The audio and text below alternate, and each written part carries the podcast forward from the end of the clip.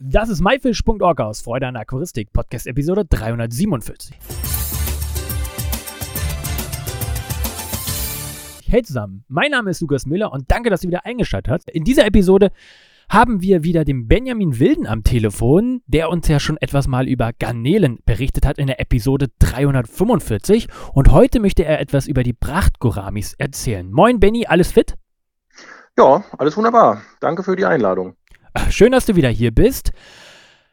So, du bist eigentlich in der, in der Garnelenszene bekannt. Ähm, aber worum geht es jetzt eigentlich bei den Prachtgoramis bei dir? Ja, wie gesagt, wir haben ja letztes Mal schon besprochen, dass ich eigentlich erst später zu den Garnelen gekommen bin und vorher die Garnelen immer nur so ein bisschen Beiwerk war. Und die Prachtgoramis, das sind relativ spezialisierte Labyrinthfische. Das heißt, es sind kleine, total bunte, also in den allermeisten Fällen äh, Fischchen aus Südostasien. Die sind sehr spezialisiert auf Schwarzwasser, so Torfsümpfe, meistens sauer, meistens nicht so das, was man sich jetzt als äh, freundliches Habitat irgendwie vorstellt. Und ähm, diesen, wenn man die Bilder sieht, denkt man als Aquarianer gleich, oh ja, das sieht super aus, das wollen wir haben. Und wenn man sich dann aber ein bisschen mehr damit beschäftigt, dann sind doch die meisten, die sagen, oh nee, ist mir irgendwie zu schwierig, zu speziell, ähm, das lassen wir mal bleiben. Und ja, wie bin ich dazu gekommen? Es ist im Prinzip so, wie ich das in der letzten Episode schon gesagt habe, dass ich von der normalen Gesellschaftsaquaristik quasi immer mehr in Richtung spezialisierte Labyrinthfische gekommen bin. Da war jemand hier ganz in der Nähe von mir, ähm, da, da, hat man sich öfter mal getroffen, so typisch in der Garage. Der hat dann äh, verschiedene Barsche gezüchtet. Und irgendwann kam mal jemand bei ihm vorbei, mit dem ich mich auch ganz gut verstanden habe. Der hat äh, Wildkampffische gezüchtet und mir dann auch ein Pärchen, damals hießen sie noch Beta Burdigala, jetzt sind's Uberis neuerdings, äh, umbenannt mittlerweile. Äh, jedenfalls kleine rote ja, Laubkampffische im Prinzip. Und die haben mich schon sehr fasziniert, bin darüber in die äh, IGL gekommen, also die Internationale Gemeinschaft für Labyrinthfische. Und dort bin ich dann so über einige Umwege bei den Parus Rumenos gelandet. Eben diesen Prachtguramis, die halt auch ähnliche Wasserwerte wie jetzt diese Laubkampffische brauchen, nämlich sauer, weich äh, und auch meistens so vom Futter her doch speziell sind, dass es eben am Lebenfutter nicht äh, vorbeigeht. Und äh, das war dann irgendwie schon eine Herausforderung und halt was komplett anderes, weil die hat sonst keiner wenn man sich so mit den aquaristischen Freunden auseinandergesetzt hat, man eher so, was machst du denn da und wo kriegst du die her? Und ähm, ja, das war dann doch ein ganz spezielles Unterfangen, wie man dann so ein bisschen da landet. Um den Schluss zurückzuschließen, äh, die Garnelen hatte ich dann auch schon immer mit dabei, habe geschaut, ähm, welche Garnelen es denn mit diesen Wasserwerten irgendwie noch aushalten, weil ich die so ein bisschen als Dauerfutter und als Putztruppe haben wollte. Zum einen, wie gesagt, um alles aufzufressen, was da so an Mulm übrig bleibt im Becken und zum anderen, weil man liest, dass die Parosfomenos in der Natur auch häufig Babygarnelen fressen. Und das wollte ich natürlich auch immer ausprobieren, ob man da irgendwie so eine Vergesellschaftung hinkriegt. Und hat's geklappt? Ähm, ja, mit mal mehr, mal weniger Erfolg. Also es gibt natürlich relativ wenige Arten äh, in der Garnelenszene, die jetzt saures Wasser wirklich bevorzugen. Das Problem äh, löst sich relativ schnell, wenn man jetzt die Parus homenus nicht wirklich züchten möchte, sondern wenn man Tiere, Jungtiere aufzieht oder ich sag mal überzählige Tiere einfach halten, einfach schön finden möchte, dann ähm, braucht man den pH-Wert nicht so weit runtertreiben und da kann man dann auch mit Neocaridina zum Beispiel ganz gut arbeiten. Die ähm, vermehren sich also runter bis einem pH-Wert von 6 bis 5,5. Unter 5,5 mögen die es eigentlich gar nicht mehr so gerne. Äh, da würde ich dann jetzt nicht unbedingt empfehlen, noch Neocaridina einzusetzen. Was aber ähm, noch ganz gut funktioniert, sind komischerweise, also komischerweise sage ich jetzt mal so, Sulawesi Inlandsgarnelen, die Caridina parvidentata, die also auch bei einem pH-Wert von 50 noch munter vermehren, obwohl man ja bei Sulawesi-Garnelen eigentlich immer an die speziellen Hartwasser ähm, denkt, also die Caridina dennerli, diese Kardinalsgarnelen, die ganzen bunten. Das ist aber was komplett anderes als diese ähm, Inlandsgarnelen, die quasi ja transparent, äh, ein bisschen gemustert sind. Nicht so ähm, ja, überhaupt gar nicht anspruchsvoll, eigentlich auf jedem Wasser sich wunderbar vermehren und eben auch bis ziemlich weit runter. Ähm, sind auch aktuell immer noch verschiedene Projekte, die ich so kenne und ja teilweise mitbetreut habe, wo eben das ganz gut funktioniert mit der äh, Vergesellschaftung von Parus und also Prachtguramis und diesen Garnelen. Und hast du selber jetzt aktuell auch pra Prachtguramis äh, da? Da, also bei mir zu Hause habe ich welche. Ähm, wenn du jetzt meinst, ob ich gerade welche abzugeben habe, das nee, nee, bei dir zu Hause. Ja, also bei mir zu Hause habe ich noch einige Tiere da, ja, und auch ähm, pflege da verschiedene Arten. Das war in der Vergangenheit schon mal mehr und ich habe auch in der Vergangenheit deutlich mehr gezüchtet als jetzt. Deswegen ein bisschen die, die kleine Rückfrage. Ähm, einfach weil es aktuell doch mit dem Umbruch und dem äh, Start von den ganzen Garnelengeschichten ein bisschen anderer Fokus lag. Aber das ist auf jeden Fall in Zukunft wieder geplant, dass ich noch mehr ähm, wieder auch züchte von den äh, Prachtkoramis. Okay, und wo kommen die in der Natur vor? Äh, ursprünglich kommen die aus Südostasien, also hauptsächlich Malaysia und Indonesien, ganz paar wenige Arten noch bis hoch nach Thailand und dort eben hauptsächlich in den Tieflandregenwäldern, also Torfsümpfen und auch so ein bisschen alles, was so ein bisschen relativ sauer, Schwarzwasser, wenige Arten auch im Klarwasser und jetzt zunehmend natürlich dann auch ähm, in irgendwelchen Entwässerungsgräben von angelegten Palmölplantagen und Kautschukplantagen, alles was so in die Richtung geht. Äh, ja, ich denke, da brauchen wir gar nicht so groß einsteigen, das weiß ja jeder, der so ein bisschen die Situation verfolgt, dass das natürlich das Hauptproblem oder die Hauptgefahr ist, äh, wenn man sich mit den Habitaten dort vor Ort auseinandersetzt. Ich weiß ja, weil ich schon mal einen Vortrag von dir angehört habe, dass du selbst schon mal ähm, ja, vor Ort warst bei so einem Habitat. Wie kam es denn dazu? Ja, ich wollte das eigentlich immer schon mal sehen. Jetzt Tiere selber fangen musste gar nicht unbedingt sein, aber mal schauen, wie leben die wirklich, wie sieht da die Situation vor Ort aus. Und ähm, das passte eigentlich ganz gut, weil das war 2014, ähm, also schon einige Zeit her. Da hatte ich quasi vom Studium relativ lange Semesterferien und hat, hatte da die Möglichkeit zu sagen, komm, ähm, mein Vater war damals immer, dass er gesagt hat, ich will mal irgendwie rund um die Welt, aber keiner will mit mir irgendwo hin. Da habe ich gesagt, komm, jetzt haben wir hier Semesterferien, ich habe Zeit dann lasst uns doch zusammen mal da runter nach Südostasien. Haben wir dann auch entsprechend Malaysia, Sumatra, ähm, so ein bisschen umgeschaut, was dort so an Tieren und vor allem Habitaten äh, vor sich geht. Das hat sich seitdem natürlich deutlich geändert.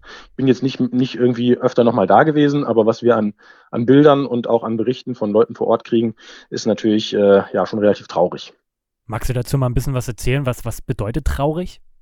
Ja, traurig bedeutet, dass wir eigentlich, also wir, sage ich jetzt einfach so, vom Parus Ruminus Projekt, da gehen wir wahrscheinlich gleich auch noch ein bisschen drauf ein. Das heißt, es ist im Prinzip eine Gruppe von Paro-Aquarianern, die das Ganze so ein bisschen beobachten. Ja, früher auch schon äh, in der IGL immer mal wieder Leute, die dorthin gefahren sind, zum Teil Tiere dort wirklich gefangen haben zum Teil aber auch äh, nur geschaut haben, was für Habitate gibt es dort, ähm, könnten da auch irgendwie Parus überhaupt vorkommen, wie sind die Verbreitungsgebiete, da wissen wir gar nicht so viel.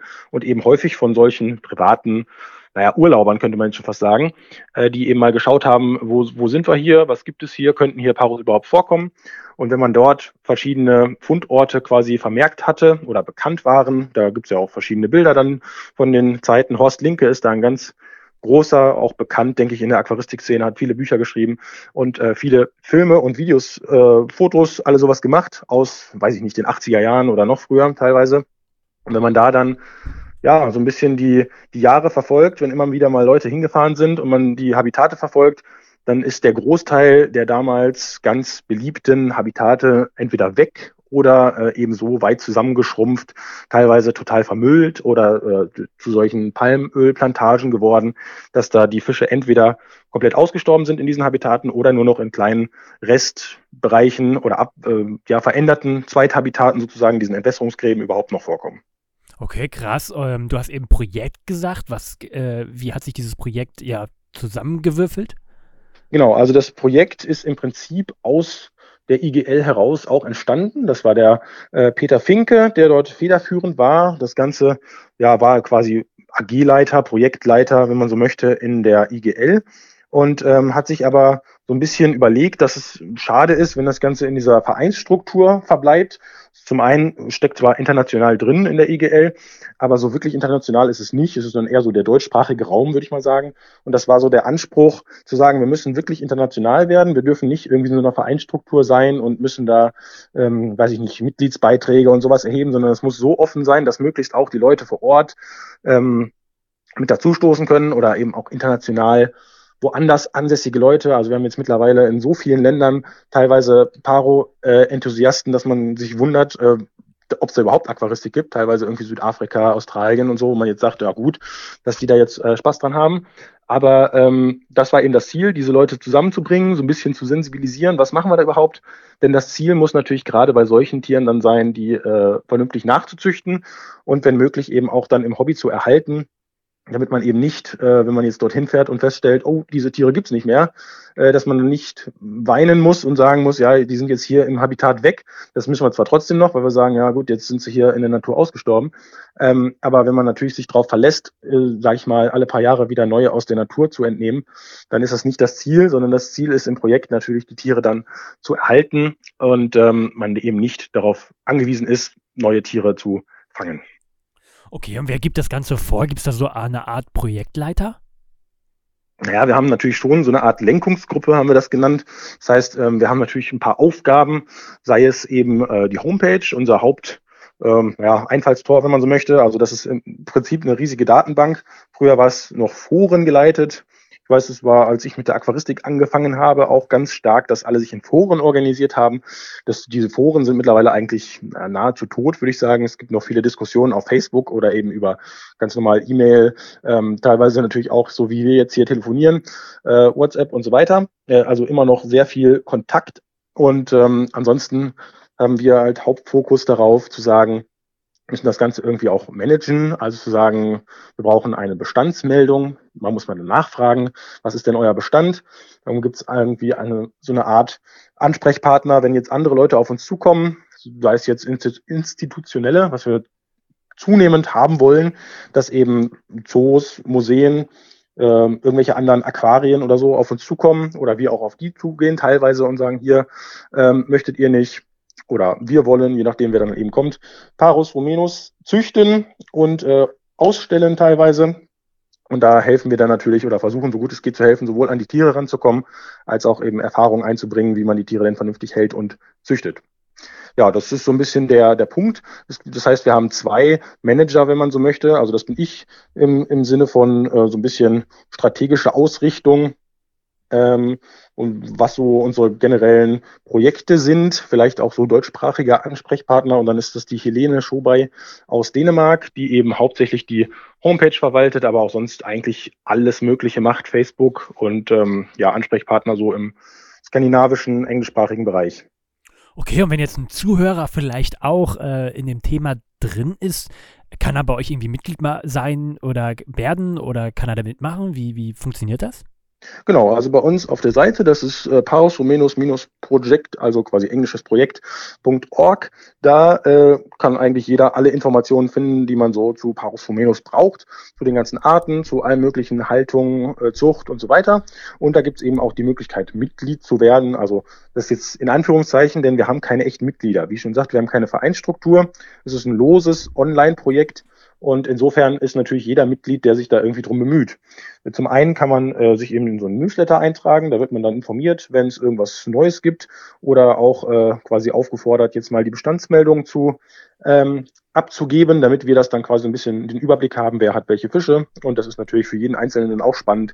Wie hat sich das bei den anderen entwickelt? Wer hat vielleicht noch mal ein paar Tiere? Kann man da irgendwie tauschen?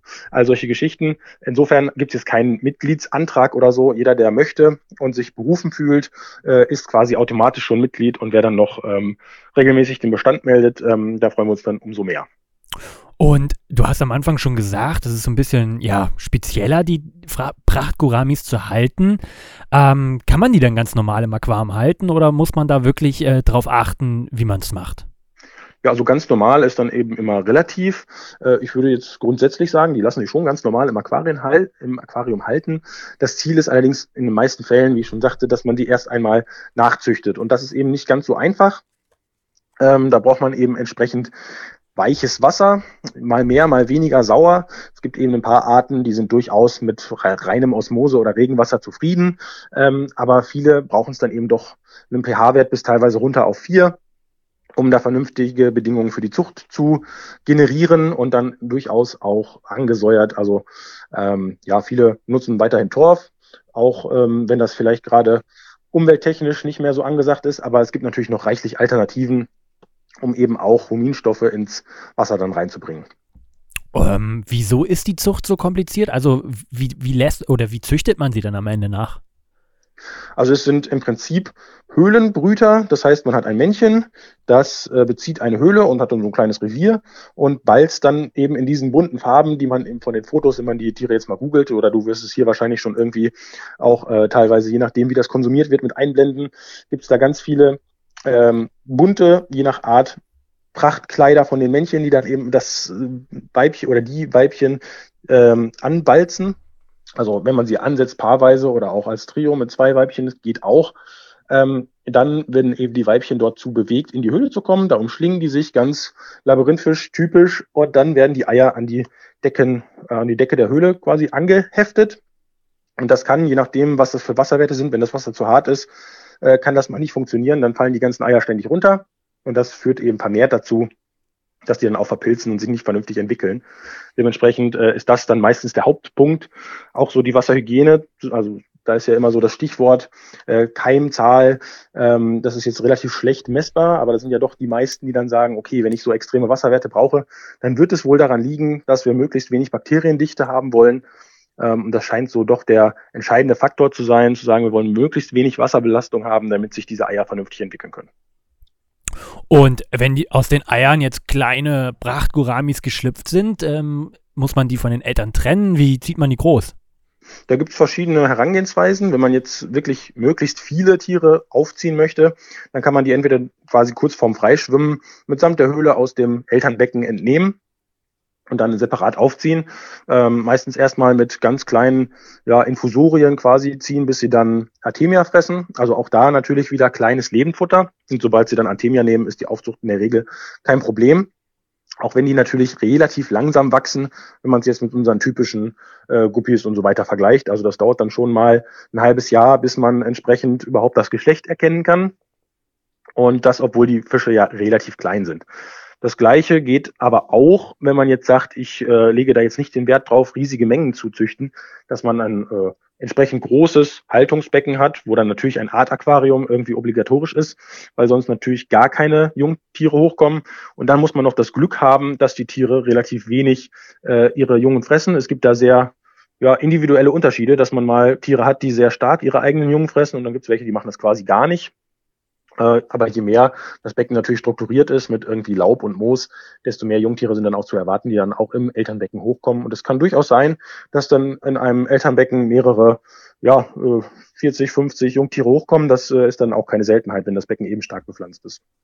Okay, und was fressen die Prachtgoramis?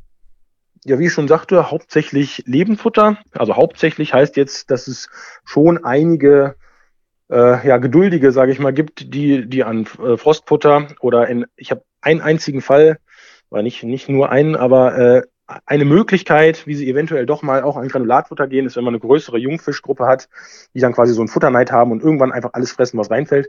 Und dann äh, gehen die auch mal an Granulat ran. Aber das ist wirklich die absolute Ausnahme. In der Regel ist es kleines Lebenfutter, also sei es eben Artemia, das fressen auch noch die Großen. Dann gibt es natürlich die typischen Futterzuchten, äh, wie jetzt Grindal oder eben äh, verschiedene Wasserflöhe, weil es da diese Moina, den japanischen Wasserfloh, eigentlich viel lieber gefressen wird als alles, was wir so hier heimisch haben. Äh, Im Sinne von den typischen Daphnien. Die sind häufig so, wie soll ich sagen, hartschalig, dass die das einmal fressen und dann wieder ausspucken. Das sind so also ein bisschen Kostverächter, äh, aber ganz normal Mückenlarven, äh, Glanzwürmer, ja, Tubifex äh, würde ich jetzt nicht unbedingt füttern, es sei denn, man weiß, wo man es her hat. Aber ähm, ja, so die, die üblichen Verdächtigen für eben die passende Größe, das wird dann auch alles gefressen, was dann lebend ist. Du hattest äh, vorhin am Anfang schon erwähnt, dass du ähm, die Prachtgoramis mit den Inlandsgarnelen äh, vergesellschaftet hast oder beziehungsweise versucht hast. Mhm. Ähm, wie groß werden denn überhaupt die Prachtgoramis und äh, ab wie viel äh, Liter Volumen kann man die dann halten? Also es ist je nach Art natürlich ein bisschen unterschiedlich. Es gibt die Pausominus parvulus, die galten eine Zeit lang als kleinste Wirbeltiere der Welt. Das ist jetzt schon, schon länger überholt. Da gibt es ja einige Zypriniden, die noch deutlich kleiner bleiben, also so Danionella und sowas. Aber die ähm, Prachtguramis ähm, sind so zwischen zwei Zentimeter, wie gesagt, bei diesen Parvulus zweieinhalb, zwei, zweieinhalb Zentimeter ähm, sind die durchaus ausgewachsen. Und dann gibt es auch größere Vertreter, wie jetzt zum Beispiel ein Quindizim oder ein Dysney, die dann durchaus so vier bis maximal fünf Zentimeter, wenn sie noch ein lang ausgezogenes Flossenfilament haben oder so, so in die Größenordnung gehen. So, jetzt hatte ich noch gar nichts über die Beckengröße gesagt.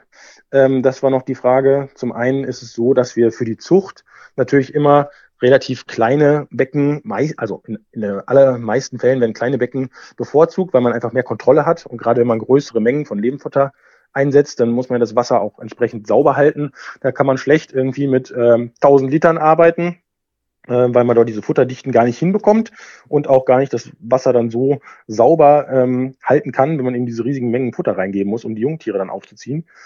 Ähm, sodass für Zuchtbecken meistens irgendwo so 25 Liter Becken, würde ich jetzt mal sagen, ist der Durchschnitt von den Paro-Züchtern, die so sagen, gut, da, da lassen sich Paros gut drin züchten. Nun haben wir in Deutschland ja diese ähm, die Verpflichtung mehr oder weniger ähm, langfristige Haltung in 50 Litern aufwärts. Und das trifft für Paros, denke ich, auch ganz gut zu. Also da lässt sich durchaus äh, langfristig sehr gut ein Paro oder ein Pärchen, eine Gruppe, so Halten durchaus auch mehrere, dass man dort äh, entsprechend auch Verhalten ganz gut sehen kann. Aber nach oben hin gibt es im Prinzip keine Grenze. Also Maximalvolumen habe ich früher auch immer gedacht, ja, irgendwann wird es schwierig.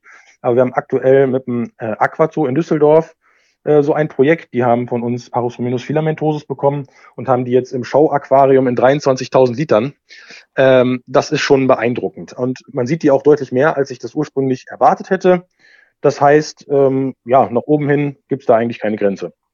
Gut, wo bekomme ich denn so Prachtgoramis denn her, wenn ich die halten möchte? Ja, das ist immer wieder ein Problem, wenn man sich jetzt mit Paros Romanus beschäftigt hat. Also Prachtpyramis weiß ungefähr, wie sind die zu halten. Äh, ich bin mir dann relativ sicher, wenn ich mich darüber informiert habe, dass ich denen auch die entsprechenden Bedingungen bieten kann und möchte jetzt die Tiere haben. Dann gibt es durchaus noch Importe. Also es kann sein, dass ihr die beim Zoohändler eures Vertrauens einfach rumschwimmen seht. Dann sehen sie allerdings häufig gar nicht mal so gesund aus und sind meistens eben Wildfänge, ähm, wo man sich dann fragen muss, muss es unbedingt sein, die immer ähm, ja in großer Zahl irgendwo lange hin und her geschickt zu haben. Dass ähm, da viele gesunde Tiere bei, dabei sind, ist ohne Zweifel. Also man muss sich die Tiere dann genau angucken, denn natürlich sind auch eigentlich alle Bestände, die wir so haben, irgendwann mal importiert worden. Also entweder importiert oder eben von, von Einzelpersonen in geringer Stückzahl mitgebracht. Aber irgendwann müssen sie ja alle mal äh, zu uns gelangt sein. Nichtsdestotrotz ist es ja meistens schöner, wenn man irgendwie einen Züchter kennt ähm, oder eben die die Verbindung quasi aufgebaut wird, dass man einen direkten Kontakt hat, auch ein bisschen Feedback kriegt. Und dafür sind wir als Paro-Projekt natürlich auch irgendwo da, ein paar Kontakte zu vermitteln, äh, dass man einen direkten Kontakt hat, wenn man irgendwann eine Frage hat. Ähm, ja, dass man dann im Prinzip den erfahrenen Züchter an der Hand hat und auch mal nachfragen kann, was ist jetzt vielleicht bei mir gerade schiefgegangen oder kann ich vielleicht irgendwas besser machen. Äh, sei es auch immer, dass sie sich nicht vermehren wollen oder ähm, man sich fragt, ist das Verhalten jetzt normal, was sie da an den Tag legen. Dann ist es natürlich immer schön, wenn man noch jemanden direkt ähm, an der Hand hat. Und wir versuchen natürlich auch dann die Fische zu vermitteln, wenn es irgendwie möglich ist, bisher hat das eigentlich fast immer hingehauen, dass wenn irgendjemand Tiere haben wollte, dass wir dann entsprechende Züchter, wenn es nicht immer in der Nähe war, dann doch wenigstens so, dass man irgendwie das arrangieren konnte. Ähm, das, das war eigentlich nie ein Problem. Es kann natürlich sein, dass jetzt nicht die Art dabei ist, die man gerne hätte. Da muss man dann schon ein bisschen flexibel sein, denn auch bei den Importen gibt es ganz wenige Arten und das ist auch das große Problem, dass wir eben nicht sicher sein können, was dort genau importiert wird, weil leider die Fundorte in den allerwenigsten Fällen mit genannt werden. Sehr interessant, Benny. Hast du noch was, was du unseren Zuhörern auf den Weg geben möchtest? Ja, das ist gar nicht so schwer, wenn man sich mal mit der Aquaristik genau befasst. Und ich denke, das sind fast alle von uns, die jetzt hier auch zuhören, dass man sich so ein paar Gedanken darüber macht, ähm, halte ich die Tiere einfach nur? Möchte ich die einfach nur angucken? Oder möchte ich die wirklich erhalten und mir ein paar Gedanken darüber machen, ähm, dass sie eben möglichst lange bei mir überleben können? Muss ich denen dann vielleicht andere Bedingungen bieten, dass sie sich auch freiwillig vermehren können? Oder muss ich vielleicht nochmal ein extra kleines Becken ansetzen, um die Tiere eben dauerhaft zu erhalten? Und das würde ich jedem mal empfehlen, darüber nachzudenken. Das ist ja schon irgendwie nicht nur ein Nachhaltigkeitsgedanke, sondern auch äh, ein ganz besonderes Gefühl, wenn man weiß, man hat jetzt die, seinen eigenen Stamm in Anführungszeichen äh, über mehrere Generationen bei sich im Becken schwimmen und kann für die sorgen äh, und eben schauen, dass sie sich langfristig bei einem etablieren können. Benny, vielen, vielen lieben Dank in den schönen Einblick. Ich wünsche dir ganz, ganz viel Erfolg und hoffe natürlich, dass ich dich hier nochmal hören werde ja, wenn du noch weitere Fragen hast, immer gerne. Danke für die Einladung und vielleicht nochmal alle, die irgendwie Richtung Paros Romenos denken, könnt ihr vielleicht mal schauen, ob ihr beim Paros Romenos Projekt nochmal reinschauen könnt. Auf jeden Fall. Danke dir. Das war myfish.org aus Freude an Aquaristik. Alle Infos zu dieser Episode mit Bildern und Links findest du wie immer unter www.my-fish.org slash Episode 347. Wir hören uns nächsten Samstag wieder. Danke und tschüss, euer Lukas.